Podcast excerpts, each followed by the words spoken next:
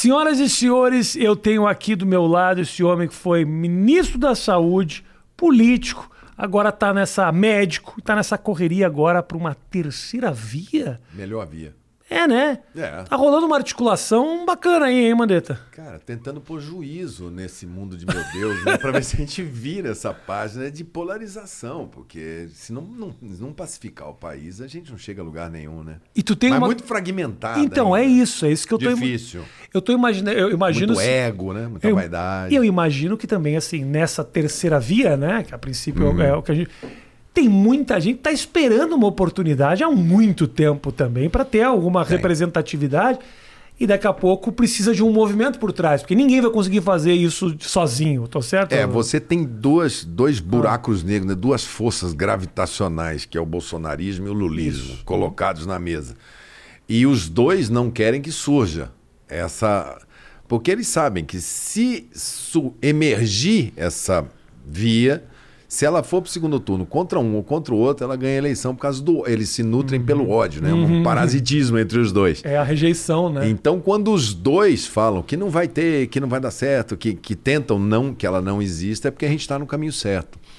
Então, o PSDB vai fazer prévias em novembro, então até novembro você vai ter que esperar os tucanos dizerem ah, para onde vão.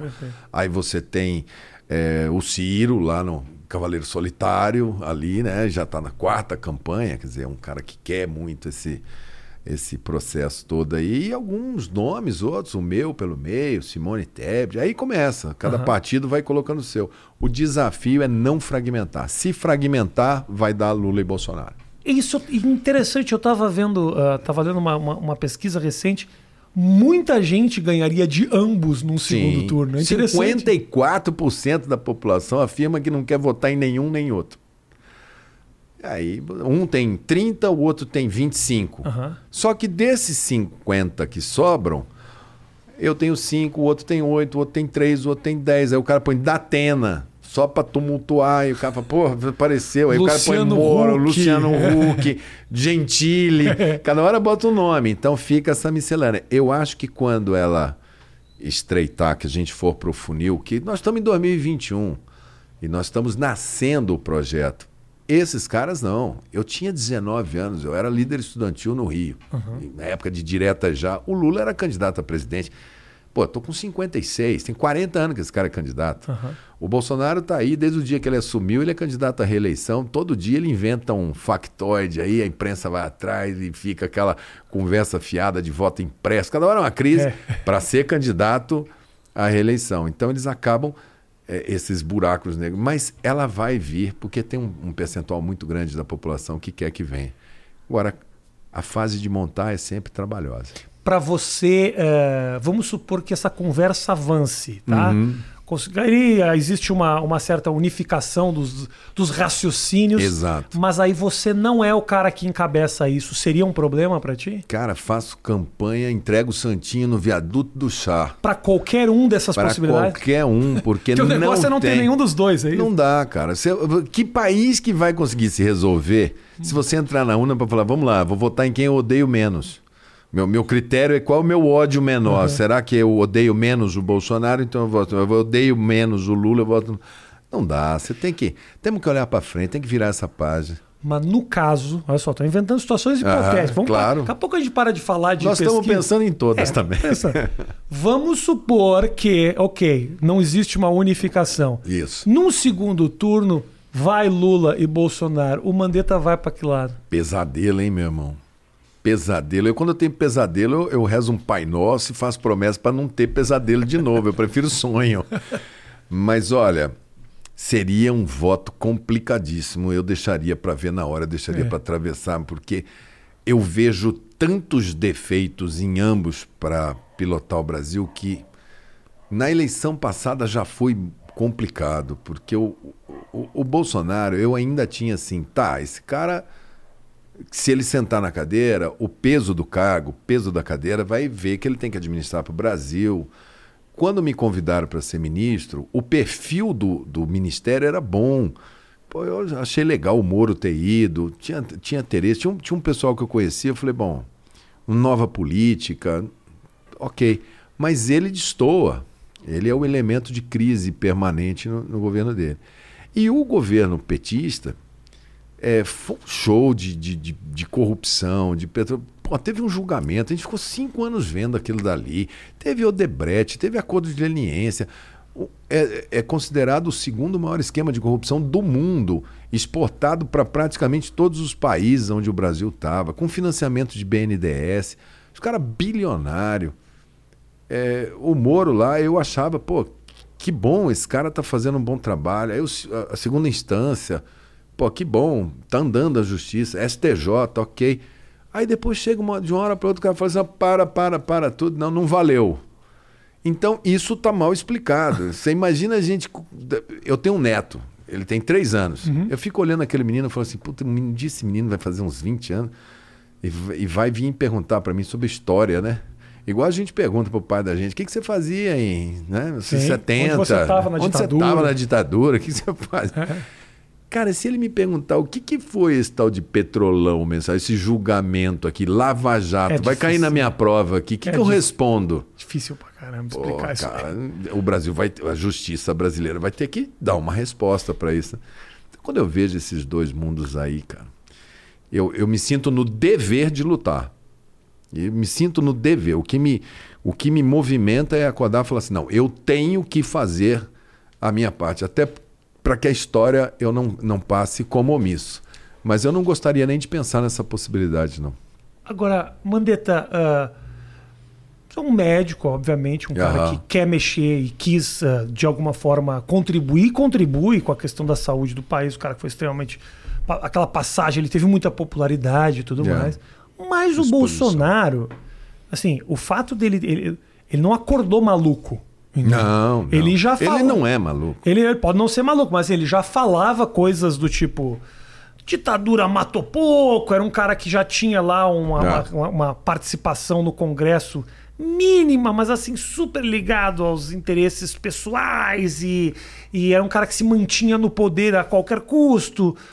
O que, que faz o Mandetta aceitar ser ministro desse cara que é um que é uma grande surpresa. Não diria que é louco, porque vá que ele é muito mais esperto do que eu. Não, e outra, né, cara? Vamos, vamos, não é muito difícil ser mais esperto ter, do que eu, Mandetta. Mas vamos ter eu sou cuidado. um cara extremamente limitado. Vamos, vamos, vamos, ter cuidado, porque a gente, louco, hum. doente mental, tem tratamento. É verdade. Né? E a gente não pode adjetivar uma pessoa de louco, senão a gente aumenta preconceito. Peço desculpas, né? eu retiro o que eu disse, o Mandetta está certíssimo. Eu digo uma pessoa desequilibrada. É, Peço desculpa a todas as pessoas que estão é, passando por tratamento. É porque, né? Tudo e... lado de um médico sendo extremamente preconceituoso Matheus. Você está muito equivocado. E o Mandetta está certíssimo de me corrigir. Mas, enfim. Eu, eu via com, lá na, na, Câmara com uma certa curiosidade. Ele vivia muito, ele foi um dos caras que percebeu que a internet adora é, é, hater, uhum. polêmica. Então, ele ia, ele ia no, na, nas comissões onde estava o Jean Willis e fazia aquela coisa anti-gay, aquele negócio, e filmava e punha na internet. E o Jean Willis também ia onde ele estava, falava contra ele, contra a misoginia dele, filmava. E os dois se beneficiaram daquilo, porque os dois. O Jean Willis chegou em 2010 com 11 mil votos, em 2014 teve 150 mil. O Bolsonaro chegou com 150 e teve 450, só da briga dos dois. Então ele, ele percebeu o poder de manipulação da internet antes é, dos políticos e aproveitou aquela é, é, cleptocracia que o PT colocou, aquele fim de mundo com o povo na rua e, e, e capitalizou. Agora, as bandeiras, pô, vamos, vamos combater corrupção? Pô, naquele momento, se você votasse é, é, no PT, você estava validando, você estava absolvendo aquilo dali. Não podia, era um voto de caráter. É, vamos combater o crime organizado? Pô, vamos fazer uma nova política, vamos ter um relacionamento com o Congresso mais de ganha-ganha para todo mundo, vamos colocar cada um no seu devido lugar, vamos melhorar a imagem do Brasil no exterior. Pô, vamos pegar a escola e vamos botar a escola para dar conteúdo, para parar de ser uma escola. É, cara, me pareceu ok. Vamos. Eu acho que foi bom eu ter aceito o Ministério da Saúde, porque o trabalho de 2019 deu as condições para a gente enfrentar um bom pedaço da pandemia. O Ministério da Saúde estava terra arrasada. Ele uhum. vinha de, de, de, de, era um ministério de barganha, fazia tempo que ele não tinha uma equipe técnica. Isso foi uma coisa também que eu falei, não, eu vou aceitar porque é técnico. Eu fui selecionando a equipe, quem que é o melhor? Quem que é o melhor cara de atenção primária? Quem que é o melhor do Brasil? Procura, procura. É, Erno Harz, era de lá de Porto Alegre. Uhum. Pô, Gabardo, é, Wanderson. Cara, o time de... bom. O time, time bom. bom. Vamos se ligar com quem? Pô, vamos nos ligar com a USP, com a Unicamp, com a Federal de Pernambuco, com o que tem de melhor no Brasil. E o ministro faz o quê? O ministro agora vai se ligar no mundo. Pô, retomei Brasil com Inglaterra, Brasil com Estados Unidos, Brasil com Israel. Peguei os três países de ciência de ponta, uhum. falei, vamos alinhar com quem está voando. Então, aquilo deu uma base. Quando veio essa pandemia, que ninguém podia imaginar que viesse, a equipe muito boa e é função do ministro falar. Então, eu acho sim, isso se justifica. Agora, quando o presidente ele quase não trabalha com ministros. Assim, eu nunca consegui falar, ó, vamos, ó, presidente está aqui. Que eu tenho é que ele quase não trabalha. Eu acho também. assim, eu acho que ele trabalha só a ótica política dele, muito, mas assim, muito, acho que é muito celular. Eu acho que ele administra quantos likes que deu hoje. Eu acho que é os likes aqui. é. Mas ele não é um cara de você sentar e falar: olha, nós temos esse caminho aqui, vamos para cá, vamos. Uhum. vamos. Não, não tem. Você lembra uma, uma reunião quando o Moro saiu que, que a justiça teve que liberar a gravação Sim, e apareceu? Claro. Aquilo dali eram todas daquele jeito. Não é claro. aquela que era uma reunião fora. Nenhuma surpresa. Nenhuma surpresa. Eu participei de todas ali uhum. dentro. Mas quando eu expliquei para ele, ó, o vírus, de todos os jeitos que você imaginar. Até assim, é um bichinho, tá no ar. Entendeu? Como é que é essa reunião não vaza? É. Bolsonaro, senta aqui. O tio tem uma coisa para contar. Isso. Fui nesse nível também. Tá. Ó, você vai passar a sua mão na mesa, você vai abrir a porta. Uhum. Aí depois, sem querer, você vai fazer assim, ele vai cair no seu nariz e ele vai entrar, ele vai cair na corrente sanguínea, tal, uhum. vai multiplicar e você vai passar para mais tanto. E ele ouvindo isso, como é que é a cara dele ele... ouvindo isso? Ele tá assustado. Assustado. Tá. Mas enfim.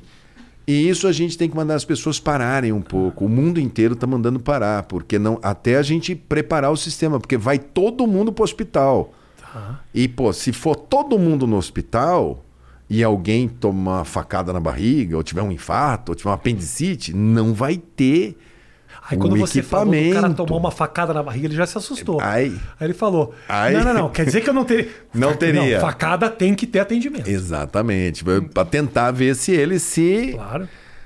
Depois, nada e nada. Depois eu peguei e falei assim: ó, o caminho que você está indo, Brasil tá aqui, ó. Estado por estado, cidade por cidade. Ó, aqui, ó. 180 mil mortes esse ano, se for nesse teu caminho aí. E ele escutando um, um bando de, de sei lá o que, negacionismo. Que o, o, seu conterrâneo lá, o Osmar Terra, falou para ele: vai morrer menos que H1N1, vai morrer duas mil pessoas, é uma gripezinha. E ele foi entrando naquela vibe dos caras e foi, pegou uma caixa de cloroquina e tal. Eu falei, cara, você não tá vendo que eu tô falando de vida. Eu não tô falando de brincadeira, eu tô falando de família, vai, vai morrer gente.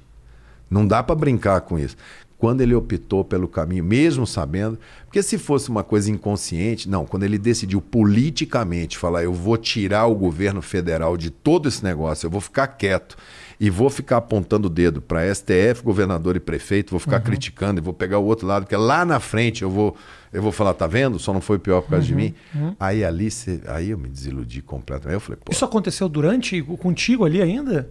No Ministério? É, foi a, Eu achei é, que ele tinha, ele tinha assumido esse posicionamento depois de não, você Não, não, não.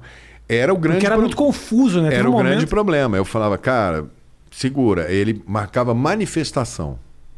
Eu falava, cara, não pode.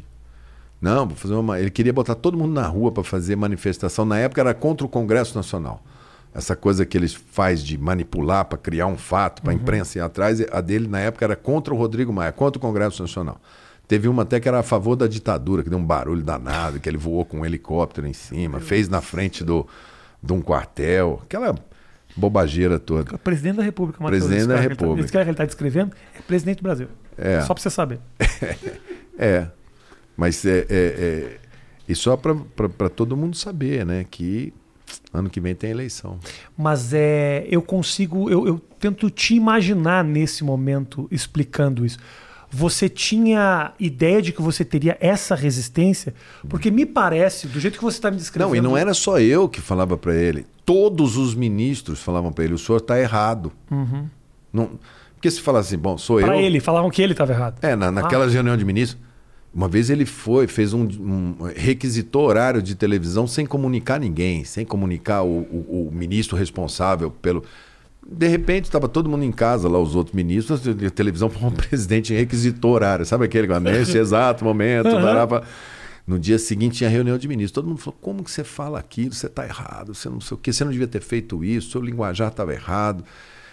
Foi o dia que ele falou: é, uma pessoa com meu passado de atleta, atleta isso mesmo. é uma gripezinha. Patética. Aquela cara. fala ele não falou para ninguém, ele combinou com o gabinete paralelo dele, que é o gabinete de internet. Né?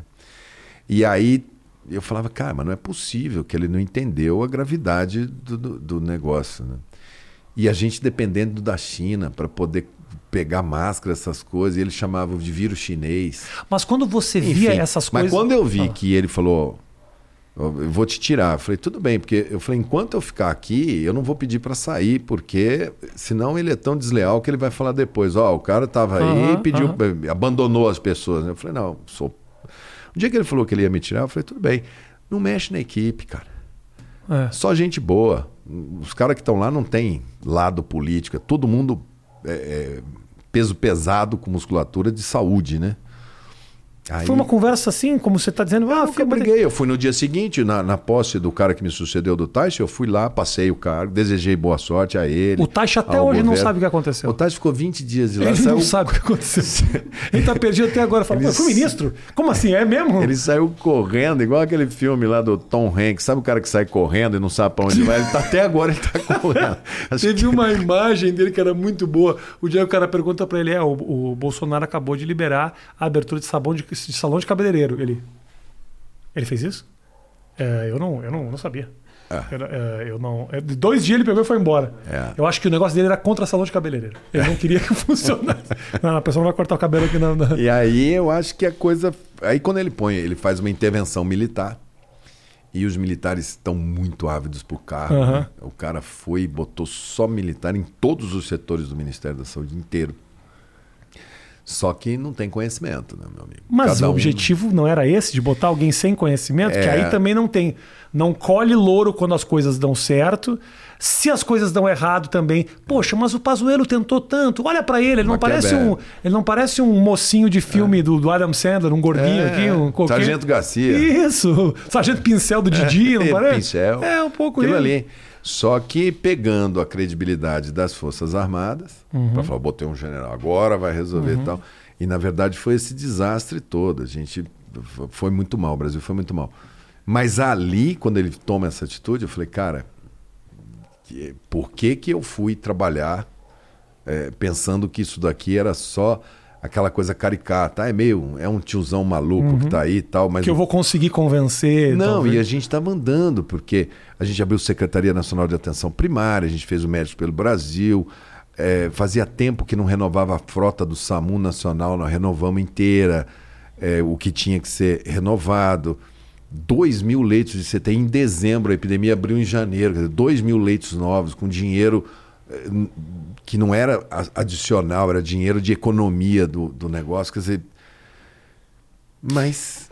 Tem um lado, desculpe te interromper. Se eu não tivesse ido lá, acho que teria sido pior. Eu comentei, eu comentei com você aqui fora e é muito o que eu, o que eu penso ali. Você fizeram um levantamento, eu me lembro, de popularidade do ministro especificamente. Ah, você estava com uma popularidade mais de 80%. É, porque as pessoas, com, quando você tem uma doença, um inimigo pô, novo, o cara se liga claro. no, no, na saúde. E você falava uma, uma, maneira que qualquer um entendia. Exatamente. Era assim. Aquelas coletivas todas Exatamente. eram super interessantes. E aquelas coletivas, eu falava para eles lá, cara, faz uma campanha na televisão, põe um filme, põe um locutor, que aí fica desnecessário o governo faz oficialmente. Sim. Só que se você falasse o que tinha que falar, era se você entrar em contato, faça o teste, não vá trabalhar, fique em casa. E ele não queria. Ah.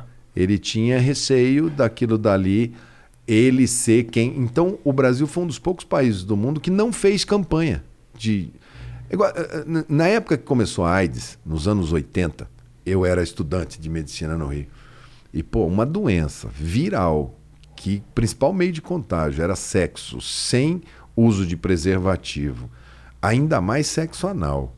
É, você ter que falar com a, a, a, as famílias brasileiras em televisão, em rádio, sobre um assunto que é extremamente delicado.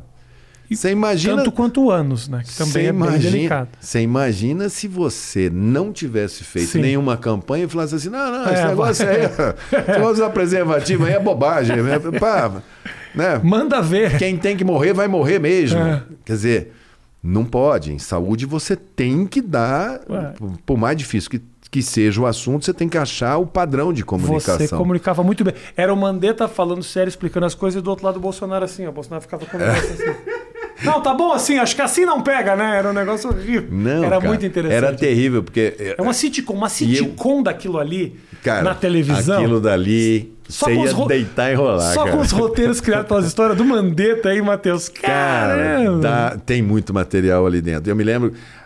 A posse. Você lembra da Regina Duarte, que virou. Como me lembro? É virou secretária de Cultura. Maravilhoso. E aí foram fazer a posse dela. Uhum. E já estava nesse tempo de, de pandemia. E eu chamei o pessoal do, do cerimonial ali e falei: Ó, oh, cara, o negócio é o seguinte. Ela é uma artista e o artista tem aquela coisa. O cara te vê, o cara quer bater uma foto, quer pegar, porque uhum. tem uma relação uhum. de ainda mais ela, que pô, todas as novelas. Namoradinha do namoradinha Brasil. Namoradinha do Brasil, né? E os deputados e senadores, é, digamos assim, uma faixa etária, principalmente Senado, de alto risco. E ainda foram alguns colegas de profissão na posse. E estava o presidente, estava a primeira dama. Eu falei para o cerimonial, eu falei, ó, põe todo mundo de máscara e avisa para a plateia que quando acaba, põe a, a, cadeira separada, que, que é para não vir. Porque eles levantam e vão para o corpo a uhum. corpo uhum, mesmo. Sim, né? sim. Abraça, pede selfie, aquelas coisas. Cara, daqui a pouco, na hora que acabou o negócio lá, levantou aquele povo e abraçava e beijava e batia foto. E eu fui indo para trás, fui indo para trás. Falei, vai morrer todo mundo? Cara, uma muvuca assim.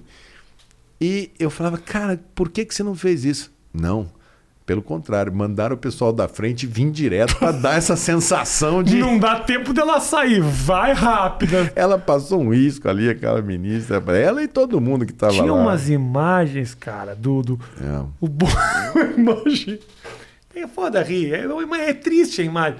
Mas ele é tão exagerado. Tem uma imagem que eu até botei na internet há um tempo atrás, que ele, um Bolsonaro. E ele pega uma velha, cumprimenta a senhora, abraça. É. É, um negócio muito jeito. absurdo. Cara. Então, assim, aquilo dali foi um, um, um, uma desilusão geral de quem quer uma coisa séria, né? Mas, então, mas também. Aí dali eu vazei e falei: não, esse, esse papo eu não quero mais, não. Mas também uh, te, te, te apresentou para muita gente também, né, Mandetta? É, é, eu falo que é Você é tem uma carreira política, obviamente, mas é, assim, mas você estava. Você era o cara que o Brasil estava ouvindo. Eu não. Eu, eu até para me preservar, no ano de 2019, meu primeiro ano de ministro, eu não dei nenhuma entrevista. Zero. O trabalho é para dentro, gente. Uhum. Ou quando tiver uma coisa boa, o presidente é que tem que ser na foto. Eu conheço bem como funciona isso, não sou nenhum neófito nisso. Naquele momento, não era questão de escolher o que fazer, o que não fazer. Era assim, pô, ligou a luz, tá aqui um microfone, Rafinha, você tem que falar. Uhum. Chegou a sua hora de falar. Você tem que falar. Não interessa se você. Eh, não é você que escolhe, não é a televisão que vai escolher se vai te botar no ar, não é o, o YouTube. Não. Você está nesse lugar agora, você tem que falar. Uhum. Ali eu não tinha outra escolha, porque ou eu orientava para as pessoas montarem as linhas de defesa, que elas começam dentro da família. Uhum. Na sua família foi assim: sua mãe e seu pai olharam e falaram: opa, peraí, deixa eu segurar um pouco. É, vou arrumar aquela minha tia que vai muito no supermercado, deixa que eu faça a compra. Esse daqui vem para cá, não vem aqui em casa, não vai ter festa, segura a moçada. Você tinha que dar essa informação, não, não era uma coisa buscada. Uhum. Se eles tivessem entrado com o plano de comunicação, perfeito, você poderia ficar muito mais é, é, afastado. E era mundial, né? Não era uma coisa assim, não era um problema nacional Agora, era interessante para ti também, Mandetta, se comunicar com Israel, com a ponta da pesquisa. De... Profissionalmente deve é, ser Mas um isso negócio... eu já, já vinha fazendo em 2019, Tá. né? Eu fui a Genebra, eu fui no Japão, fui em Osaka, fui nos Estados Unidos foi uma das melhores, uma das melhores idas, porque na época aquela ligação é, é, Bolsonaro-Trump abriu as portas do CDC, abriu as portas de Washington, de universidade. Então eu, eu peguei o pessoal da genética. O século XXI é todo de genética. O país que não, não for detentor de, de uma política de genética para o seu país vai ficar 100% dependente e vão ser soluções caras. Então eu criei o programa Genoma Brasil para emparelhar. O Brasil ficou muito tempo andando atrás de Cuba. É, tudo bem, importante, vamos fazer, vamos. Mas a gente tinha que sentar no, no, no, no, no, no banco da frente para saber para onde que os caras estavam indo. Então aquilo já tinha. Eu, eu fiz uma boa amizade com o ministro da Saúde da Alemanha, com o pessoal da Inglaterra, com esse pessoal dos Estados Unidos, o CDC, que é onde eu, eu, eu, eu fui fazer a reunião com, com o CDC, é em Atlanta, onde eu estudei. Então eu tinha algumas pessoas que eu já conhecia. Que, então a reunião foi muito boa, muito produtiva para lançar o Genoma Brasil, que foi lançado depois que eu saí, foi lançado. É um programa muito ambicioso. É, eu tinha reposicionado já o, o, nosso país no tabuleiro internacional da saúde. Eu fui eleito para ser coordenador mundial da tuberculose. Uhum. Então estávamos bem. Quando chegou a pandemia, os ministros começaram a fazer grupos, igual tem esse de WhatsApp aí. Tá. Imagina um WhatsApp de ministros, Uhum. mas não, era tipo e-mail, grupo em e-mail, porque era muito pesado o que entrava, né? Uhum. Então era o gráfico da Itália, era o gráfico dos Tá. Estados Unidos, de Nova York, e aque- aquela quantidade de informação, e eu, a gente alimentando os nossos, como abrir a China. Foi um período muito, muito rico de experiência de você ver todo mundo enfrentando o mesmo Claro. problema. Acho que isso que foi. Isso foi, isso foi muito interessante de, de E ver o, e o Brasil, nesse cenário, é Muito re- respeitado? assim? Respeitado, cara. O SUS é muito respeitado mundialmente, porque a quantidade de dinheiro que a gente coloca no SUS versus os indicadores que a gente construiu em 30 anos de SUS, a redução da mortalidade infantil, a melhoria do pré-natal, o Programa Nacional de Imunização, esses laboratórios, Pfizer, eles queriam vender para o Brasil a vacina porque eles sabiam que colocar a vacina no SUS, nós somos uma, um- uma potência para vacinar. Outro dia, nós, nós vacinamos 3 milhões e 600 mil pessoas em 24 horas. Acho que foi semana retrasada. Teve um dia que tinha. Deu 3 milhões e 624 horas. Os Estados Unidos comemorou quando ele conseguiu 2 milhões. Cara, conseguimos 2 milhões de pessoas. Para o SUS, 3 milhões e meio é tipo assim, cara, não tem vacina. Porque É. se tiver, a gente já fez 8 milhões num dia. Então, eles queriam pôr a vacina aqui para ser o grande cartão de visita deles. Que eu vou eu botar minha vacina num país que não consegue fazer isolamento, que tem favela, que tem falta de Eu saneamento, consigo transporte. morar, mostrar muito claramente a melhor dos fica- indicativos. Pô, né? na hora que a minha vacina entrar fizer a diferença, Vira, vira meu, meu case pro é mundo o cara, inteiro. meu case para o planeta. Então, o Brasil tem fortalezas, a gente tem o que mostrar. Você sabe que tabagismo, cigarro, o Brasil tinha 43% da população fumante. Quando ele aderiu à luta mundial contra o cigarro lá atrás. E aí veio política do SUS, política do SUS, eh, tratamento para parar de fumar, propaganda de cigarro, taxação de cigarro. O Brasil agora Cigarro passou a ser 64 reais o máximo. não foi, não foi é, realização minha, mas eu fui receber o prêmio. O Brasil chegou a 9% da população fumante. Quando a gente abaixar de 5%, nós vamos ser o primeiro tabaco free do mundo, porque 5% abaixo é ficamos livres do cigarro. Então, nós, eu, e eu ajudando Isso tudo SUS. Tudo SUS, cara. Tudo SUS, controle de alimento, controle de água. Pelo valor de dinheiro que a gente coloca, versus a grana, por exemplo, que o americano coloca, que o japonês coloca, que a França coloca, a eficácia do gasto brasileiro pela proposta do cinema, do, do sistema, é muito boa. Lógico que é muito distante daquilo que a gente quer eh, de sistema de saúde. Mas nós somos muito respeitados mundialmente. O SUS é muito respeitado como sistema de saúde. Se um você tem uma, uma, uma, uma, uma opinião a respeito da privatização do serviço uh, de saúde, pelo menos que a pessoa. pessoa ah, é a turma do PT coloca. Né? O pessoal me levantou muito. Não sei é. se é fake news ou é. não é. Porque eu abri é. a pergunta. Eles, tor eu, eles torturam. Depois eu vou ler algumas perguntas para ti aqui, mas muitas pessoas. A pergunta hum. era tipo assim. Se ele parece que SUS, gosta né? tanto e acha o SUS é. tão eficiente, por que ele é a favor da privatização? Eu fui naquele programa Roda Viva, aquele hum. que você fica naquela cadeirinha eu no meio. Eu fui já, né? fui, eu fui. É, legal. Eu ali no meio. Eu fiquei no meio, ali, fui, eu é. sabia disso. É, é, Na época, graças a Vanessa Camargo que me processou, eu fui no meio, no meio Olha da. só, teve isso. Todo mundo me teve, teve. se eu te contasse, a gente, se eu te der uma entrevista sobre os meus processos, você ia perceber que teu, tua história com o Bolsonaro é, é uma. É um nada, é nada. Mas lá eu explicava ah. para uma, uma pergunta que me fizeram dos desafios do SUS. E eu falei, bom, o SUS ele ele está na Constituição como uma máxima constitucional, uma cláusula pétrea. Saúde é um direito de todos, um dever do Estado. Ponto. Depois lá numa outra parte fala assim, é, a saúde será viabilizada pelo Sistema Único de Saúde, que é o SUS, através dos princípios de universalidade, integralidade e equidade. Os dois primeiros, universalidade. O pessoal olhou e falou: bom, universalidade é para todos os brasileiros, não importa aonde você mora. Se é brasileiro, você está aqui, uhum. você está em Porto Alegre, você caiu, bateu a perna tal, você está coberto. Você está no, no Amapá, beleza, você está coberto. Integralidade. Bom, tudo que tiver em saúde eu tenho direito, porque é integral. Não tem aquele negócio igual o plano de saúde uhum. fala assim: não, esse procedimento ah, a gente não cobre. Não vai, é. Olha, essa prótese que você usa não tem. Não, o SUS é integral. E o terceiro pilar do SUS é equidade. Esse daí todo mundo fica quieto, que é você fazer políticas diferentes para atingir a igualdade. Então eu aloco mais recurso para quem tem menos condições, eu faço mais política de saúde na periferia do sistema, onde as pessoas têm um processo de adoecimento, vivem menos, têm expectativa de vida de menor e têm menos poder aquisitivo porque o brasileiro ele gasta com plano de saúde, ele gasta com remédio, gasta, quando você soma tudo, quem tem poder aquisitivo vai mais. E eu disse que nós temos que discutir equidade dentro do SUS. Uma pessoa super rica que vai dentro do SUS, nós vamos ter que fazer uma discussão se essa pessoa teria que pagar uhum. ou não teria que pagar, porque a equidade nunca foi discutida. Aí eles pegaram isso, a, a turma do PT, e falaram assim: ah, então quer dizer que você quer discutir equidade é, porque você quer privatizar o SUS, porque você quer que a pessoa pague. Mas não. É uma coisa que a gente vai ter como sociedade que fazer. Porque enquanto você compra um plano de saúde, você vai no teu imposto de renda e debita tudo que você pagou. É, e depois, quando você tem um transplante de fígado, o plano de saúde não faz, todo mundo faz no SUS.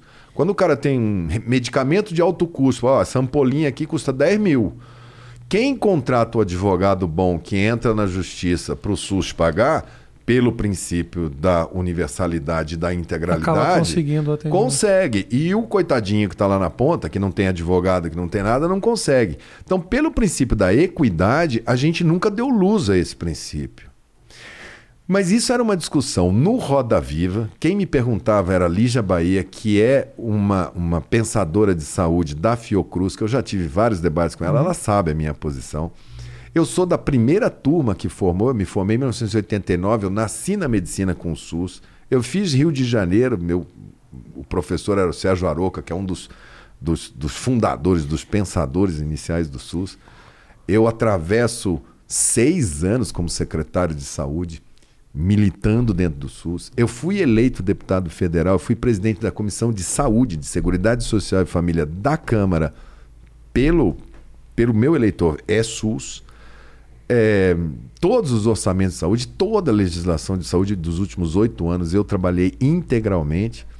Eles me conhecem, eu sou um debatedor de muito conteúdo e muito duro nas minhas posições, mas muito leal e eles não gostam muito. Então eles usam essa, essa válvula de saída. Mas equidade é uma coisa que o Brasil tem que discutir. Como hum. é que gera equidade num país tão desigual? Mas você é a favor uh, de alguma privatização de não, serviço? Não. O SUS não tá... quero te pegar em pegadinha, não, não, eu quero só que fique claro qual é a tua posição na, na. A gente assistiu o seguinte: a gente começou como serviço público, 100%. E eu, desculpa de interromper, mas eu entendo muito o que você está falando dos tratamentos mais caros que é. acabam ficando muito exclusivos. E ficam ali. Eu estava assistindo outro dia na televisão com meu pai uma, um tratamento de uma, de uma menina que conseguiu um atendimento de um medicamento que custava acho que 2 milhões de reais, uma coisa assim. É, atrofia medular espinhal, terapia gênica, e genética. É, e vai ser muito comum daqui para frente. Que bom que a gente está investindo nisso para que a gente não dependa do dependa ah, eu só, eu só preciso, eu preciso ir para Tailândia para é fazer isso. isso. Então, assim, e ele que é um cara, assim, SUS 100%, olhava e falava: a quantidade de coisas que a gente não poderia fazer com esses 2 milhões de reais. Eu entendo que a menina merece é. o tratamento, mas assim. O individual e o coletivo, a e equidade. Aí, como é que como funciona? É que, como é que funciona? Esse é um debate difícil, porque ele é um debate que vai exigir uma análise conjunta de todo mundo. Lógico que a gente tem que preservar, mas a gente vai ter que ter claro que país que a gente quer e como que a gente vai fazer os próximos 10 anos, 20 anos essa pandemia ela vai acelerar tanta tecnologia que o que a gente ia fazer em 20 anos na medicina, nós vamos uhum. fazer em 5. Daqui a 5 anos vai. Igual quando você tem uma guerra, que você investe pra caramba em coisa de guerra, depois da guerra acaba, uhum. você fala, pô, saiu tanta solução tecnológica aqui. Isso. Na medicina vai bombar agora. Ah, é? próximos, essa década vai ser muita novidade, porque foi posto muito dinheiro em pesquisa sobre ventilação pulmonar, uhum. é, fibrose pulmonar, aí, bastante coisa. Mas enfim, essa é uma discussão para ser feita dentro da saúde, por isso que eu estava respondendo para ela, que era Fiocruz, falei, a gente deve essa discussão para dentro do sistema. Tem muito pouca coisa escrita na ciência brasileira sobre políticas de equidade, de determinantes sociais, de como fazer. E a gente vai ter que discutir como é que a gente vai financiar esse sistema para poder ter a equidade plena, que é o dia que você chega e fala assim: ok, estamos tão bem, tão bem, mas estamos tão ricos, estamos todos tão bem, temos uma poupança tão grande que realmente agora é tudo para todo mundo. Sim. Enquanto isso não for, a gente vai ter que priorizar, não tem jeito. É uma decisão dura que você tem que tomar porque o seu orçamento é finito. E é né? difícil entrar nessas discussões muito sem ser mal interpretado também. É né? muito difícil. Porque você realmente está trazendo um ponto é importante difícil. que pode ser muito bem distorcido ou é. descontextualizado. Eu entendo você tá E quando você pega, por exemplo, prestação de serviço lá, o começo do SUS era hospital público. Aí entraram as filantrópicas, que são as santas casas, tal. Elas são responsáveis por 56% de tudo que se faz em hospital no Brasil são as filantrópicas, uhum. que são privadas não são de concurso público, elas são particulares. Depois, aqui em São Paulo, começou ali pelo. Era época era Mário Covas, ele abriu as OCIPs, depois viraram OS. Uhum. Aí começou uma série de hospitais no Brasil ser administrado por OS. Quer dizer, o poder público chega e fala: vou fazer um convênio com a OS porque ela é privada. E aí tem OS envolvido em corrupção, tem desvio de dinheiro, tem direcionamento de compra, tem não sei o quê. E isso precisa ser discutido. Vai ser esse caminho? Isso não pode ser desse jeito. Mas o caminho é todo mundo funcionário público estatutário, a performance do hospital vai lá para baixo, porque você não consegue fazer a produção no nível que você precisa fazer. Então o Brasil tem uma discussão a ser feita sobre modelo, como que esse médico que você premia o cara que é tem médico que chega no SUS, ele, ele não quer atender porque ele é funcionário público. Ele não quer ter clientela, porque ele sabe que se ele atender bem, se ele for legal. É, eu olho muito pela minha mulher. Minha mulher trabalha com diabético. Ela dá o celular dela, ela só, tá, só atende SUS. Tem hora que eu vou sair, ela fala, cara, eu preciso passar lá na casa da Dona Maria, no bairro tal, porque eles me ligaram, ela tá, não tá legal, passa lá. Isso é uma pérola, isso é uma pessoa que a gente tinha que falar, ok. E tem cara que tira a cadeira, fala, eu não quero que o cara senta. Uhum. E se ele chegar aqui, eu vou falar ao neuro, ao cardio, fica latindo, ao, sim, ao, ao, ao, ao, falar, já mandei todo mundo embora, tchau. Né? Entendi. Então, essa proposta, como que nós vamos organizar a força de trabalho do SUS, também é uma discussão que o pessoal da esquerda não gosta muito de Mas. É um, isso é um problema do serviço público em geral. Em também, geral. E é na só... saúde, isso daí passa por uma discussão. Se Porque na saúde mata, né? Na saúde é... mata, ao contrário e de se outro... a gente quer mais performance, né? Você vê, aqui em São Paulo, acho que foi o Dória, ele olhou a iniciativa privada e falou: Cara, seus aparelhos não ficam desligados da meia-noite às seis, não fica ocioso? Fica. Eu queria comprar na tabela SUS aqui, nesse precinho aqui. Eu vou mandar meu pessoal fazer. Tinha gente que ia fazer exame em é, clínica de primeira linha na madrugadão. Uhum. Certo, é uma política que ele pegou a iniciativa privada, viu uma oportunidade, entrou. É ruim para o nosso, pro nosso paciente? É ruim, pô. Se eu vou sair de casa 10 horas da noite para fazer um exame uma hora da manhã. Mas, pô, eu esperava dois anos na fila, agora vou esperar é. dois meses, andou. Então, esse mix de solução entre coisas que são eminentemente públicas, como atenção primária, e coisas que a gente está na iniciativa privada, é, também vai ter que ter uma discussão de como que a gente faz isso. A iniciativa privada faz melhor. Você citou o nome do Dória. Dória. Eu, que eu acho que tem uma importância muito grande nesse processo aí, da, da, pandemia. Da pandemia a César né? o que é de César, cara. Ele pode pois ter é. comunicado errado. Eu acho que ele não capitalizou politicamente, né?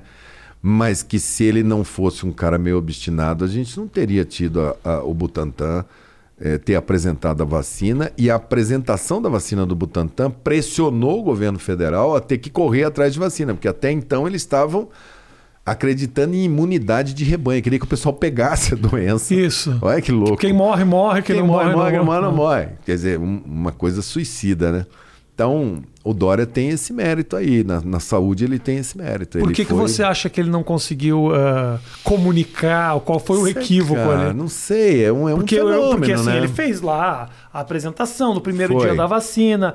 Sinceramente, o, o, Bolsonaro não teria corrido atrás de nada se nada, não tivesse nada. Ele, o fato do Dória, Dória ter merece saído... Esse crédito, cara. merece esse crédito. Esse crédito é dele. E, e parabéns. Parabéns ao Butantan também, que fez claro. isso se eu tivesse no, no, ministério, o Butantan comunicou ao governo federal: ó, oh, fiz um convênio, que estou fazendo um convênio, vou, vou desenvolver essa vacina. O que, que você esperava do governo federal? Ok, deixa eu ver, eu quero entrar como parte no convênio, só que tem mais duas fábricas dentro do Brasil, eu dobro aqui o dinheiro que você está pondo, uhum. em vez você vai fabricar quantas? Ah, você vai fabricar 100 milhões de doses, essa fábrica mais 100.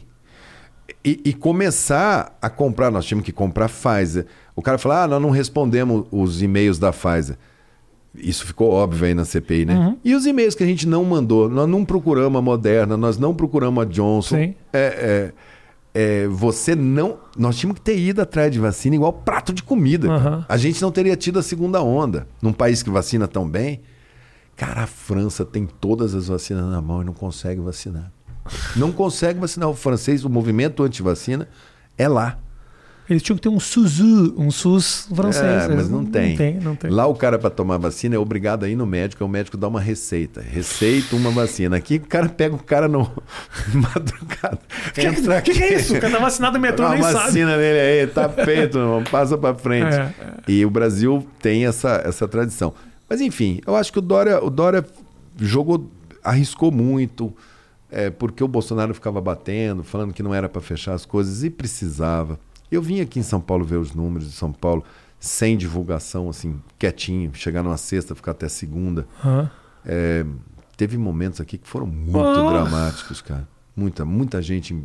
É, é a gente. Você chegava a ver entrar em lugares assim uh, essas UTIs de puta, não pode nem pisar, olhar de longe, aquelas coisas que você vai morrer, vai morrer, vai morrer, vai morrer. Eu não fiquei na linha de frente. Ah. Não fiquei na linha de frente. Mas como é que era para você, sendo ministro, sabendo que isso estava ah, acontecendo? Cara, você perder. E outra coisa, o Brasil é o país que mais perdeu médico e enfermeiro de CTI, né? Eu tenho amigos, pô. Que, gente amiga minha, médico amigo meu os caras. Teve uma hora que o pessoal. Meu entrou, dentista assim, faleceu, sabia de Covid? Ai. Meu dentista. É, porque trabalha ali boca, perto da boca. Faleceu. Né? Faleceu logo no começo. E você ter uma, uma situação dessa que você. É, os... Agora quebrei o dente, não tem um dia agora. Teve um amigo. Quebrei o dente é... hoje, não tem um dia. Opa. Não, Tô... vai no SUS, cara. No SUS. Rede de dentista do SUS é muito boa. Mas enfim. Você.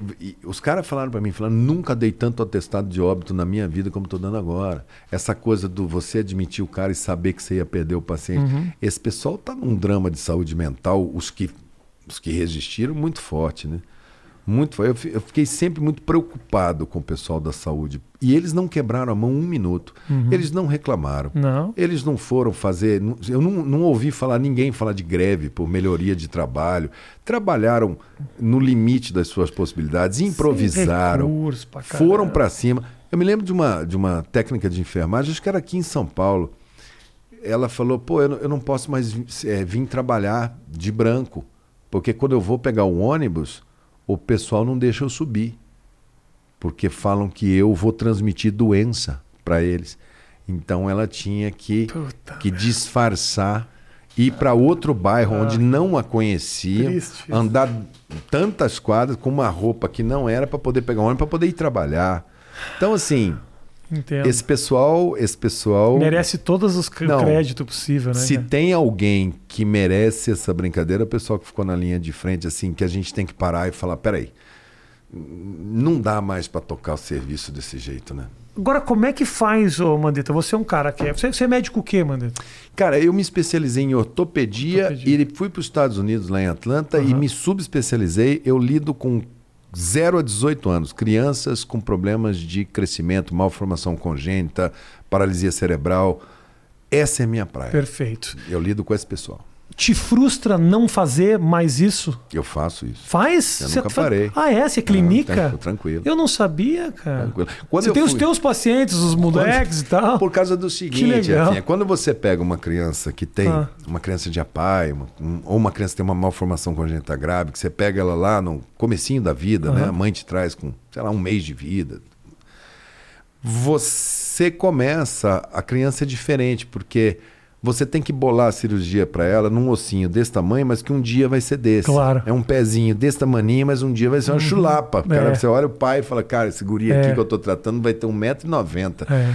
Então você vai acompanhando essa criança até os 18 anos. Aí você faz uma cirurgia, às vezes, quando ele é pequenininho. Aí, às vezes, você fala lá por 6, 7 anos, você fala, cara, eu vou ter que dar outra corrigida. Aham. Então, é uma clientela que você se envolve com a família, muita separação quando uma criança tem deficiência. É duro, né, para um, a família, né? É pra difícil, casal, né? tem que trabalhar a família para poder ter o resultado legal. Enfim, é, é- é muito complicado. E não dá, porque gera uma relação de, de, de médico, mas você acaba virando meio membro da família, né? Aham.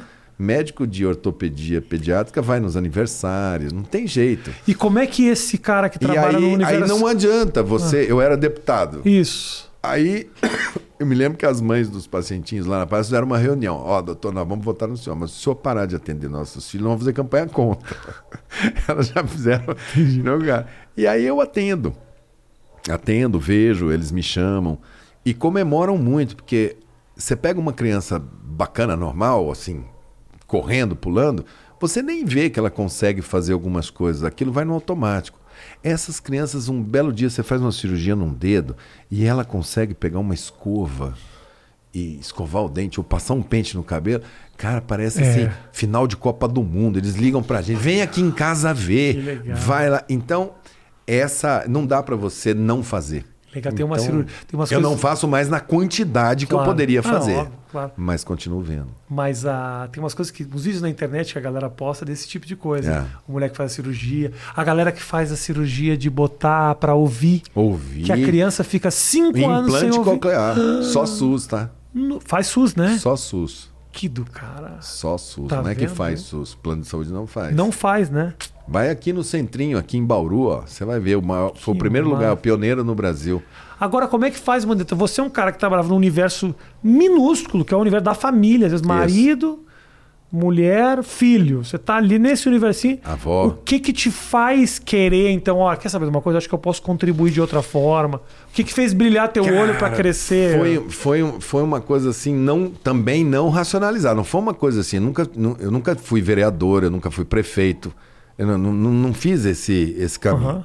Eu me lembro que eu estava no meu consultório e a Unimed, que é o, o- a cooperativa de lá, ia ter uma eleição, o cara ia ser candidato, pediu para pedir voto na minha clínica, e foi num dia que eles não me pagaram uma porção de coisa. Eu falei, cara, eu vou votar na oposição. O cara falou, não vai ter oposição, é chapa única. Eu falei, não, vai sim. Eu me candidatei. Ah, o que Só para fazer oposição. Candidato a. Fui eleito presidente, cara. Aí, aí trabalhei quatro anos, fui para a Fundação Getúlio Vargas aprender gestão de sistemas privados de saúde. Fizemos uma boa gestão, fui convidado para ser secretário municipal de saúde. Aí falei, cara, eu preciso aprender SUS agora, porque eu não, não era nem médico do posto, eu era do hospital. Aham. Aí, seis anos de gestão do sistema de saúde. Em dez anos eu vi, cara, não adianta a gente brigar com o cara local ou com o secretário municipal de saúde. Essa briga é Brasília, porque é de lá que sai a lei, a ordem e o orçamento. E eu comecei a falar para as pessoas: a gente tem que mandar representante que vá lutar pela saúde, porque se a gente continuar mandando só o pessoal que luta por, sei lá, meu estado é muito agronegócio, Aham. então vai o cara lutar por boi, soja, essas coisas, mas eh, tem que mandar alguém de política social. E aí eu decidi sair candidato a deputado federal com esse trabalho de APAI, de pestalose, de criança, de secretaria, de médico, de enfermeiro, de agentes comunitários, sempre muito ligado a mim, para desencanar, para falar assim, tudo bem, a minha meta era perder a eleição. Não é para mim. assim, falar, já fui é. candidato uma vez, é. ganhei, cara. Aí passou quatro anos, eu falei. Cara, o Mandetta é o cara eternamente surpreendido pela vitória. passou quatro anos.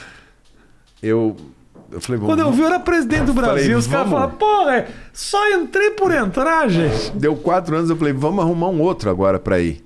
Porque eu preciso voltar aqui para minha clientela, não tinha. Fui candidato à reeleição. Aí eu falei, bom, agora eu perco. Fui reeleito, 2014. Aí falei, bom, vamos lá. Sempre esperando perder, mas. Aí 2015, todo mundo gritando fora Dilma. 2016, fora Cunha, 2017, fora Temer, 2018, eu falei, fora eu. Não fui candidato, não quero. Não quero, para mim tá encerrado. Quando Oito você olhou, tinha botado teu nome, você tinha ganho de novo. Não, Imagina. acaba a eleição, o, o, o ah, pessoal do Bolsonaro chama. me chama, é, porque eu era Quem do... te liga? Quero saber, como é que é isso? Quem te liga para isso? Como eu era do DEM, e o DEM é um partido mais à direita, e o Bolsonaro se elege, a política social, principalmente o SUS, ele é a esquerda meio que fala assim, não, isso aqui é política nossa. Então, esses caras não. Então eu era um, um deputado federal do DEM, mas que estava lá para defender o SUS. Tá. Então era uma coisa.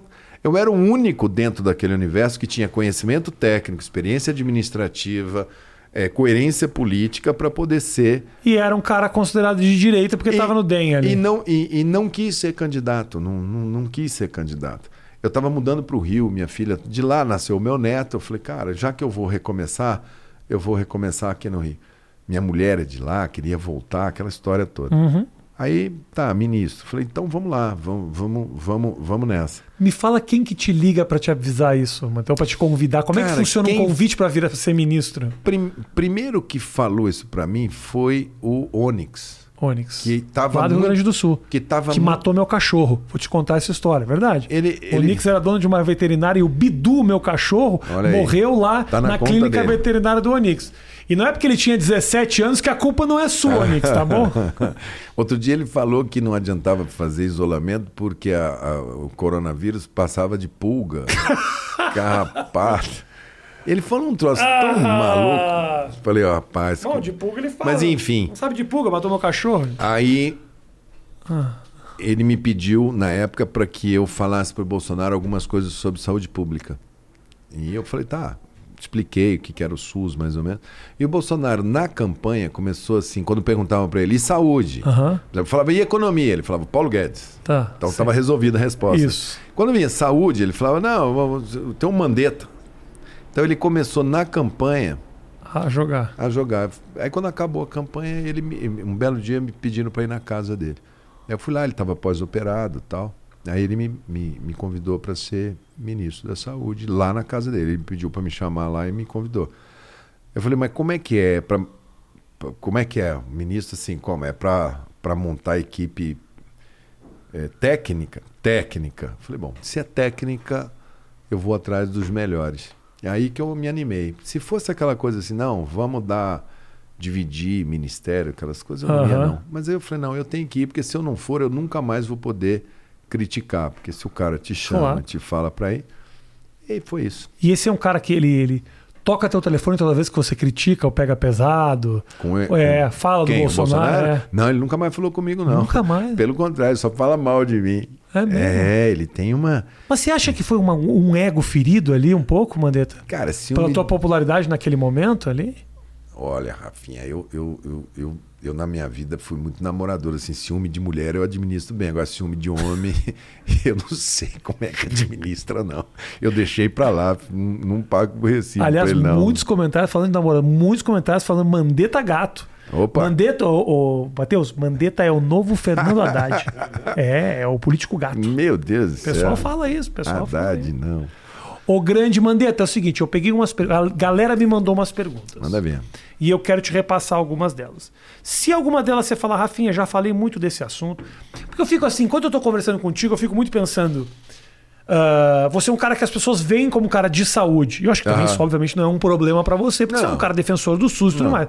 Você tem outras discussões que provavelmente Opa, você está aberto a fazer, pesado. economicamente e tudo mais. Cara, Te frustra o- um pouco de, puta, todo Não. papo meu é sobre, sobre saúde? Não, não, não, porque eu, eu vejo que quando você vê qual a prioridade das pessoas nessas pesquisas, saúde é primeiro lugar sempre.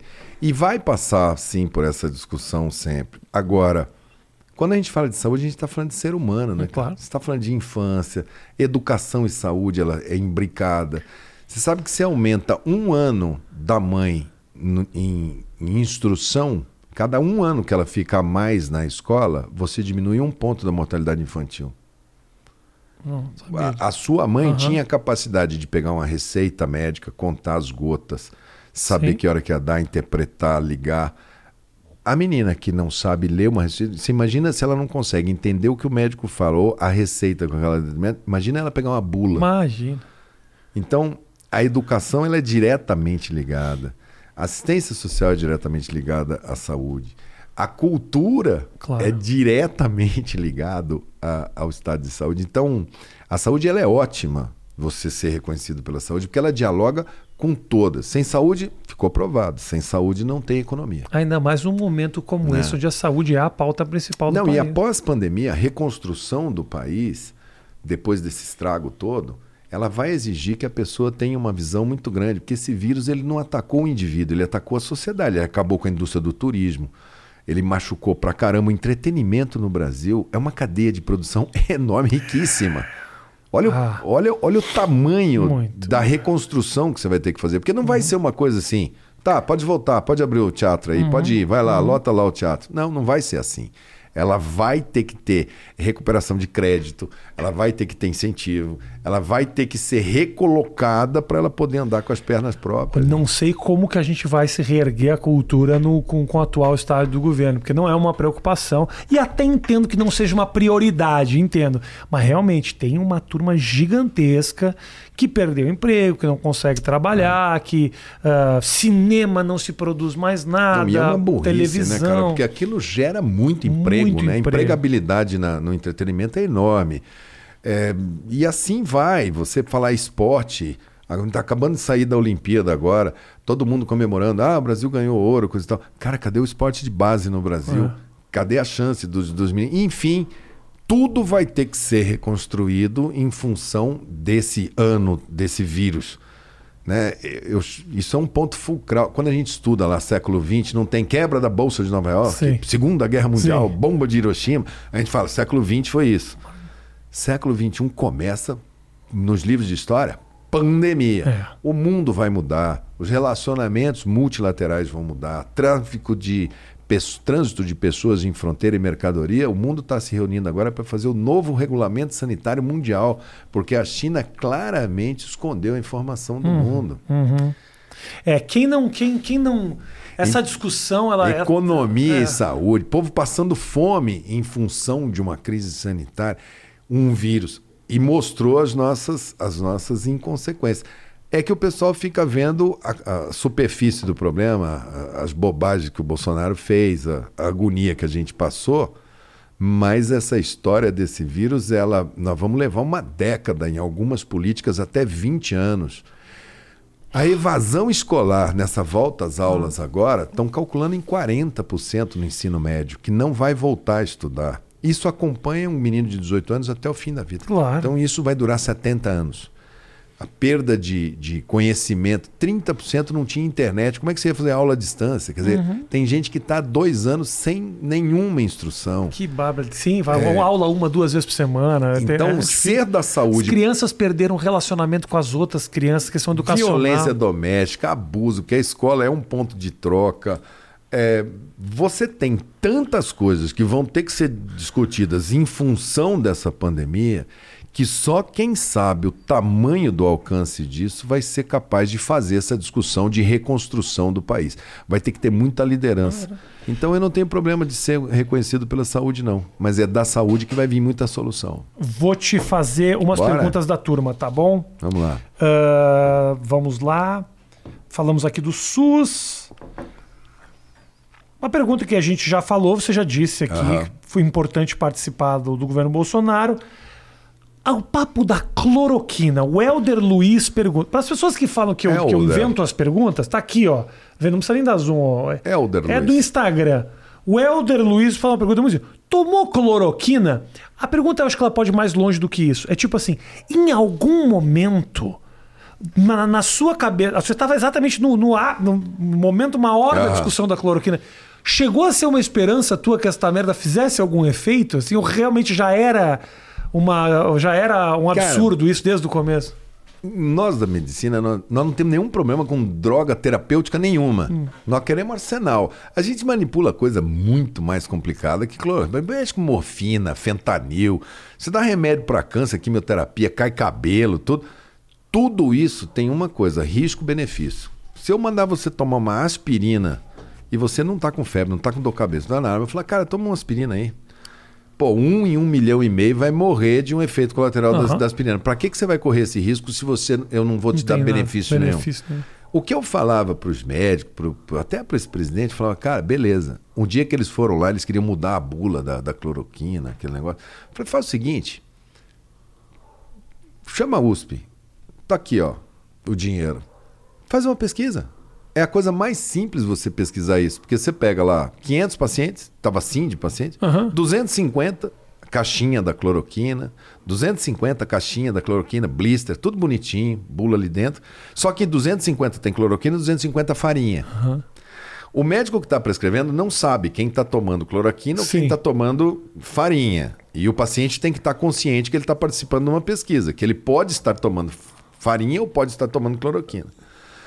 E uma turma externa vai lá todo dia, olha, vê quem melhorou, quem não melhorou, e ela não sabe também quem está tomando. No final, uma junta independente fala, ó, dos 250 que tomaram cloroquina, melhorou tantos por cento do que o farinha. Opa, provou, libera a cloroquina. É só fazer esse estudo. 60 dias. Tá bom para vocês? Eu pago. Quanto que é a pesquisa? Porque se for, Vambora. O problema é que toda pesquisa, e essa que eu fiz, Mostrava nada. o cara que tomava farinha, botava a fitinha do Senhor do Bonfim, tomava cloroquina, o resultado era igual. Talvez a fitinha do Senhor do Bonfim tenha uma efetividade É, fé- maior. Aliás, fé, cientificamente Ah, com comprovado. certeza. Quem tem fé sai melhor dos processos de enfermidade. Mas, enfim, se não tem, é, é, aí vai para uma questão de consciência. Eu não vou enganar as pessoas, não vou dar um kit ilusão, né? Mesma coisa a ivermectina, mesma coisa. E, pô, a minha mulher toma, não fala alto, que a ivermectina ela toma. É, Ela toma, caga, caga muito. Ela caga muito. Não sei se faz bem pra saúde, mas ela tá clean. tá bastante no banheiro.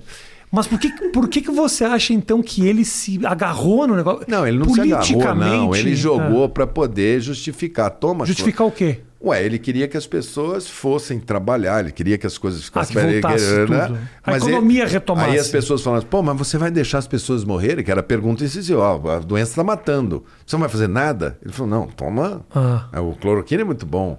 Isso é charlatanismo, curandeirismo. não. Mas isso é principalmente você é, manipular. E muita gente ganhou dinheiro, não só os laboratórios, muito médico ganhou dinheiro. Porque o cara chegava e falava, no meu protocolo, eu uso isso aqui, não sei o quê, não perdi nenhum doente e tal. E o Conselho Federal de Medicina, que é a autarquia federal pública, que é feita para defender a sociedade, não para defender os médicos, a sociedade, para proteger a sociedade desse tipo de charlatanismo. de- Aham. de- ela vem da Revolução Francesa para isso, para dar um, um peso, falar para o cara, ó, opa, é daqui até aqui, a ciência está aqui, né? o século do iluminismo, não estamos no achismo. O conselho ficou com medo e falou assim, cada médico faz o que quiser. Fez uma manobra de Pilatos, lavou a mão, falou, cada um faz o que quiser. Aí o Bolsonaro deitou e rolou, porque daí vinha médico atrás e falava, é mesmo, o presidente está certo e tal. Então foi uma estratégia política. Né? E, e o pessoal que, que, que estudava muito, que não gostava disso, chamava eles de chlorokillers.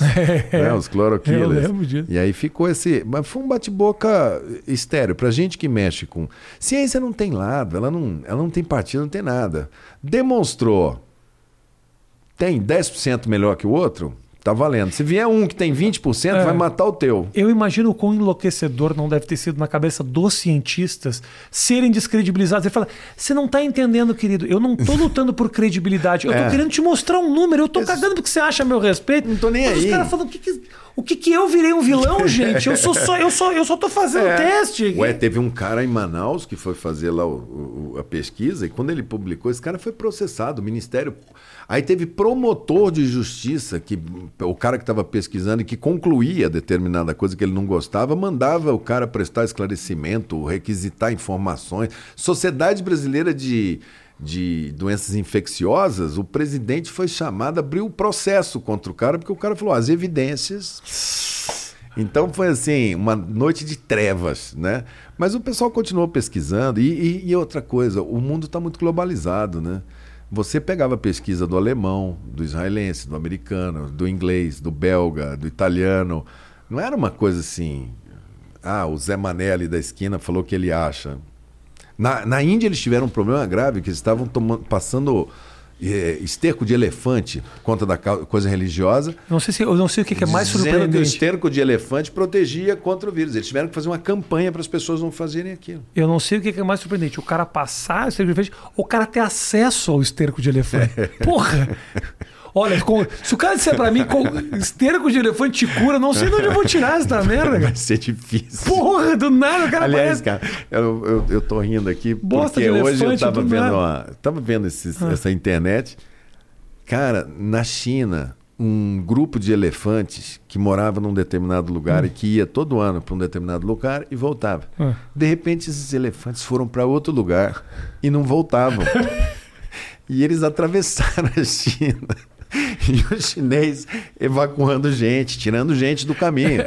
Aí diz que ontem Ah. o elefante mó olhou, olhou, virou para trás e estão voltando agora. e ninguém sabe explicar por que, que eles foram para aquele lugar que eles nunca tinham ido. Será que eles não estavam indo a caminho da Índia pra curar um pessoal? Não sei, cara. Pra você ver como é que o mundo tá. Daqui a pouco vai vir alguém e vai falar: é mudança climática. É, o, é o terra plana. Vai falar: ó, tava na descida a terra e eles foram na banguela. Levaram os elefantes. Mas é, é isso aí. Então, assim, a, a epidemia ela teve de tudo, ela teve de tudo. É, aqui, ó, o... Mas não tomei. A pergunta tomou. dele é expressa: É. tomou cloroquina? Eu não peguei. É. Eu não peguei a doença, Não nem pegou, eu, né? nem minha mulher. Mas se tivesse pegado, ia ser ruim demais também, hein, Mandetta? Cara, eu acho que O eu. Mandetta, depois de É. tudo que o Bolsonaro falou, você pega Pois o é. coronavírus, o cara ia sambar na tua cabeça pro É. resto da tua vida. Não peguei, me expus muito. Minha mulher é médica atendendo consultório. Meu filho do meio, residente de um hospital de Covid. Morando com a a minha sogra mora comigo com 84 anos, a gente com medo de alguém pegar e, e- e ela de idade já. Ninguém pegou. Tem algumas coisas dessa doença que são muito surpreendentes, Mandetta, que eu acho que vai demorar muito tempo pra Pra gente entender. Por exemplo, minha mulher trabalhava na Jovem Pan. A Jovem Pan é um criador de Covid. A Jovem Pan, que é Só Covid, né? negacionista pra caralho, ninguém tá nem aí e tal. O, o laboratório de Wuhan, ele tem uma central no Brasil, que se chama Jovem Pan. É. Esse ano final Isso. é, é, o- é o convênio. Exatamente. A minha mulher fazia um programa na Jovem Pan que todo mundo pegou Covid. No mesmo microfone. O cara que sentava a dois metros, a três metros da pessoa, pegou Covid desse cara aqui, ela tava no meio e não pegou. Não pegou. E acontece muito isso. Mulher que não pega do marido, geralmente quando a mulher não pega do marido, eu penso, esse relacionamento tá com Pode, problema. pode ter problema, é né? verdade. Porque aí tem que não ver se a, tem contato Tem que ver se a secretária pegou. Opa. Aí, daí é um Já problema. pensou? rapaz? Não tinha pensado É, nisso. Mas entendeu? enfim, o que eu vejo é o seguinte: é, imunologia é uma área que o ser humano está estudando há pouco tempo. A gente começou a decifrar esse lance de imunologia. Sabemos muito pouco ainda do tamanho que é essa guerra todo dia que o nosso organismo trava contra os mais diferentes bichos que entram na gente. É, e tem muita coisa não explicada. Essa coisa de marido e mulher em que um não pega. Pessoa de idade com comorbidade que você fala assim, pegou, pegou. Você fala, "Ju- vai morrer, sai bem. E um cara jovem, que Jovem. você fala, juro que esse cara vai sair bem, enroscou. Isso é assustador, Você fala, né? cara, mas pô, mas peraí. Então, tem. tem e aí, aquilo que eu estava te falando, os estudos aumentaram tanto para tentar decifrar isso, que muita doença autoimune, muito, muita coisa do sistema imunológico que a gente, no ritmo de investimento que a gente ia, era coisa para 25, 30 anos para a gente esperar uma solução. Nessa área a gente já está tendo. Correu. Eu acho que vai demorar muito tempo para a gente saber tudo, mas vem aí muita luz na imunologia. Tem mais duas uh, uh, perguntinhas aqui para te fazer. Vamos lá. São perguntas muito simples que eu vou juntar elas suas. O Rômulo pergunta: como foi aguentar as piadas de tiozão do, do, do, do Bolsonaro? E a outra é: o Rogério pergunta: o presidente tem cheiro ruim? o presidente tem mau cheiro? Na verdade, o que as pessoas. Vou resumir numa pergunta aqui. Como é que era esse relacionamento diário com esse ser? Porque você fala a saída, a entrada. Não tinha. Porque pessoalmente, assim, ele ia público fazia umas críticas meio veladas a respeito do teu trabalho e tal, mas no dia a dia eu tra... não tem não isso. Não tem, porque é, a sala do, do, presidente da República do, do, do, Bolsonaro, ela é tipo uma feira, assim. Você entra lá dentro, tem três, quatro, cinco, seis, tem vereador, filho é vereador, traz dois caras de internet os caras estão ali vendo a televisão, muda canal, ele está aqui, ele fala com. É, não, não, não, você não arruma um tempo para falar assim: vim despachar com o presidente da República o assunto de saúde, o assunto é tá. é sério, por favor, presidente, o senhor senta aqui, que eu sento aqui, que eu vou lhe explicar. Isso não existe. Aquelas reuniões de ministros, tá a mesma coisa.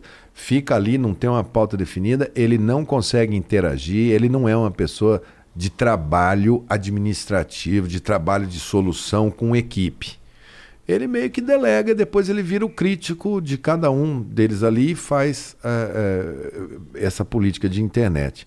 Não posso saber o cheiro dele, porque eu nunca cheguei perto de cheirar. pergunta do cara. Estou repassando uma pergunta. Enfim, eu acho que ele fica lá naquele devaneio dele. É, é, é, é ele vive esse mundo aí de, de internet. Esse, é, esse é o mundo que ele é, vive. Resumo da... É, Não, não pertence aos reais. Lembra que a gente entendi. estudava no colégio? Tinha um E ao contrário, um R com duas pernas. Eu nunca entendi aquela resposta, porque eu sou ruim de matemática. É isso, é o Bolsonaro. Você chegava no final de um, de um problema enorme, no final vinha não pertence aos reais. E eu perguntava, pertence a quem? Aos reais não é. E... Ele não pertence ao mundo real. E eu, quando era criança. Ele fica brincando quando ali. eu era criança, eu tinha muito medo do mesmo. Porque sempre no elevador estava escrito: uh, verifique se o mesmo não encontra me... paradas nesse, nesse andar. Eu falava, quem é esse mesmo? O mesmo. Tinha tá muito medo do mesmo. A última pergunta, que eu acho que é muito importante, eu até ia trazer durante a nossa conversa. Ah. O P. Mazotti pergunta: P. Mazotti. O que ele planeja para as universidades, caso venha ter um, uh, ter um cargo grande, ou presidente no caso? Nós temos um problema na universidade que é uma coisa uh, que sempre me estressou profundamente. Nós pagamos a universidade, que é uma universidade boa, que é uma universidade pública, o cara que faz a USP, esse sujeito se forma e vai botar silicone em senhora de 70 anos e ganhar 95 mil reais por mês. Ou seja, não traz absolutamente, não, não, devolve nenhum investimento que foi feito nele. Ao mesmo tempo, a universidade pública permite que muitos jovens da periferia também, que não tenham condições, possam ter uma vida melhor. E, e, e o SUS está cheio de gente formada em universidade pública, pessoas que entendem uh, que tiveram investimento do país neles, de alguma maneira querem retornar, mas isso acaba sendo muito voluntário. Será que não tem uma maneira de equilibrar essa balança ou fazer as coisas de outra forma, mexer nesse, nesse tem, circuito? Tem, tem, porque você tem que primeiro decidir politicamente pela educação. Uhum. Há quanto tempo a gente não tem um presidente da República que fala assim, cara, a minha decisão política é a educação? Eu não me lembro disso ter acontecido da redemocratização para cá. Eu não me lembro do Collor e educação, não lembro de Itamar e educação, não uhum. me lembro. Fernando Henrique, pelo contrário, as universidades sofreram naquela época que era. É, ele tem o argumento dele que ele estava ajustando a inflação, mas foram oito anos de aperto. Depois você veio o Lula que, para dizer assim que ele era uma pessoa envolvida com a educação, não o, o, o, Bush, o americano, no dia que os aviões bateram naquelas torres gêmeas, né, eles foram dar notícia para ele, ele estava dentro de uma escola de ensino fundamental com as crianças e a professora explicando a importância de educação para os Estados Unidos. Os 10% dos nossos melhores alunos do Brasil têm uma performance de estudo igual aos 10% piores do Vietnã. Que outro dia estava numa guerra sendo dizimada com bomba, com napalm em cima. Então, a gente fala assim, lógico que a universidade tem. Mas nós vamos ter que tomar essa decisão política pela educação. São Paulo, quando foi a Revolução de 32, quis ir para as armas contra o Getúlio, perdeu a Revolução Constitucionalista de 32. Em 34, os imigrantes que estavam aqui, os caras que fizeram aquela revolução, decidiram criar a USP Universidade de São Paulo, vamos ganhar pelo conhecimento. E fizeram a, a, melhor faculdade, a melhor universidade brasileira. E a USP ainda tem um pouco dessa coisa do retorno é, à USP. O Brasil começa a fazer alguma coisa de, de acesso aquela questão da equidade, quer dizer, os filhos de rico estudavam na USP e os filhos dos pobres não passavam não no vestibular passavam. porque não tinha ensino médio. Então a gente começa com as cotas. Primeiro, equivocadamente, eminentemente filho de funcionário, de bombeiro, de polícia. Né? Agora sim, cota por eh, ensino público, tantos por cento de cota para os oriundos do ensino público. Então a gente começa a colocar mais gente que precisa mais dessa universidade elas têm um histórico de autonomia universitária que tem que ser preservado, a gente não deve jamais atentar contra isso, mas a gente tem que colocar meta para a universidade. A gente tem que colocar objetivos. Quem não põe objetivo não mede. Assim como a gente tem que ter objetivo para o ensino fundamental e médio, cara, eu preciso que a universidade seja viva. Eu preciso de esporte em universidade. Eu preciso que a universidade saia do mundo acadêmico e vá para a sociedade prestar serviço. É, pode parecer meio piegas, mas eu me lembro do projeto Rondon, que é uma coisa que a maioria uhum. da moçada não sabe nem o que uhum. é, mas que os universitários saíam para prestar serviço na Amazônia, na Isso, Calha Norte, no Pantanal. Quer dizer, você tirar a universidade para dentro da sociedade, chamar a sociedade para dentro da universidade, criar mais esse vínculo. Eu acho que isso é perfeitamente possível se tiver a decisão política de ir para cima desse assunto. O Brasil está invertendo, as universidades públicas estão ficando minoria e as particulares foram liberadas. E o Brasil entrou numa rota muito sem mérito. Por exemplo, ensino à distância. É, enfermagem à distância, R$ 39,90 na internet. Não vai ser por aí, cara. Na hora que você estiver lá precisando da qualidade técnica da enfermeira, você ela não vai chegar com. Você não vai chegar para ela e falar: tudo bem, você é formada à distância, é presencial. Então, o Brasil precisa discutir que tipo de universidade que ele quer para a gente poder colher os frutos dessa universidade. É, no né? próprio colégio, na própria escola, né? O analfabetismo funcional, não é porque ele está na escola. No final do terceiro ano do fundamental, 40% das crianças não estão alfabetizadas. Não basta estar tá na escola. Se você, a gente a gente colocou as crianças na escola. Foi um esforço muito grande para fazer isso. Mas a gente não soube dar uma governança e se aproximar da escola e fazer a escola entender que ela vai ser medida com performance. O professor ainda está tendo que. Ele trabalha nessa escola, ele vai dar aula na outra escola, ele vai de noite para outra escola, ele fica. Cara, se o professor fosse daquela escola, eu sou professor dessa escola, desse ano, e eu vou me dedicar a essa escola aqui e você pudesse medir ele com qualidade, eu acho que o Brasil poderia fazer uma revolução silenciosa através da educação, é, principalmente olhando essas crianças que estão no Bolsa Família, que são filhas de famílias que têm menos. É, a, ajudam menos a criança a vencer. É, a mãe não sabe ler, muitas vezes é analfabeto, analfabeto funcional, ou está o dia inteiro trabalhando. Pô, nossas crianças ficam na aula das 7 às 11 depois de tarde, de noite, não tem ninguém ali para ajudar numa tarefa, uma dúvida, uma coisa, não tem biblioteca, não tem como ler. A gente tem que. Essa decisão política da educação é que vai ser o divisor de águas para quitar essa dívida social absurda. A universidade vai ter que ser muito mais aberta, muito mais plural, uhum. para que ela começa a ser agora, mas ela tem que estar tá ciente que ela vai ter que me devolver em pesquisa, em patente, em serviço comunitário, em indução as pessoas a virem para a coisa pública, uhum. a voltarem. Muita gente fala assim: ah, o médico devia formou na escola pública, deveria ir atender é, é, o SUS. Tá, o médico sim, mas o engenheiro podia dar aula de matemática, o advogado é, deveria dar aula sim, de, sim. De, de português. Se é para fazer, vamos lá todo mundo. Então, eu acho que essa discussão ela é, ela é super pertinente, mas só quando a gente tiver uma pessoa que seja obstinada pela educação como transformadora é que a gente e vai transformar isso em prioridade. Né? É, mais do que qualquer outra delas. Eu gosto muito da saúde, trabalho muito com saúde. Fui fui membro da comissão de educação da Câmara, sempre discuti muito educação, sou convicto, gosto de ciência, gosto de conhecimento, gosto de estudar. Acho que não tem outro caminho. Ninguém estuda porque gosta, estuda porque precisa, cara. Você é, está aqui, você é, é, é comediante, stand-up. você foi para os Estados Unidos, você olhou os gringos, você foi lá, além de fazer, você foi lá aprender, estudar, cara, estudar, estudar ver como é que o cara faz. Isso tem técnica, isso não é uma coisa. Tem é. cara que olha e fala assim: ah, que legal, eu quero ser igual ele. Todo mundo fala não, isso. Peraí, eu. Pô, você é comediante? Você tem que conhecer meu tio Nelson. O pessoal é. fala pra mim, fala, pô, que me interessa teu tio Nelson? Contou a piada. As pessoas acham isso. É. Que qualquer um. É, Agora não chega pro engenheiro e fala, ah, você é engenheiro? É. Tá bom. Meu primo Nelson consegue construir um prédio também. Olha lá. É, não, ninguém fala. Ninguém fala. Vai fazer uma cirurgia com o tio Nelson. Respeitam muito o médico. O comediante não tem pois nenhum é, respeito. É, mas tem uma técnica toda, tem estudo, tem. Muito obrigado. Tem Fala vivência. isso pra eles, Mandetta, que eles não sabem disso. É verdade, cara. É o Mandetta é que tá falando, não sou mais eu. Eu falo que. Eu falo, eu posso arriscar? Eu falo que tem em tudo, deve ter uns uns 5% assim, de, de, de cases de sucesso que é talento. E 95%, meu amigo, ó, suor. Eu sou, eu sou estudo. Tudo que eu levo ali pro palco, Mandetta, tá escrito. Vai fazer o eu texto, te mostro, o roteiro, aqui, vai ter ó, ideia, vai ter inspiração, tá vai, pôr, vai pôr no método, vai cronometrar quanto Nossa, tempo que é esse. Nossa, e passar na frente do espelho. E que hora que vai ser essa daqui? Tudo, e, tá tudo né? aqui. Tenho tudo aqui, tudo escrito aqui. Eu escrevi o texto sobre a Elise Matsunaga, tá todo escrito aqui, Nossa ó. Senhora. É que eu sou, eu gosto de temas leves. Ela vai sempre por partes. eu, meu texto é como Marina Matsunaga, ele foi dividido em partes. Mandetta, muito obrigado Valeu. pela tua visita, Boa. foi muito legal te receber. É bom. É bom.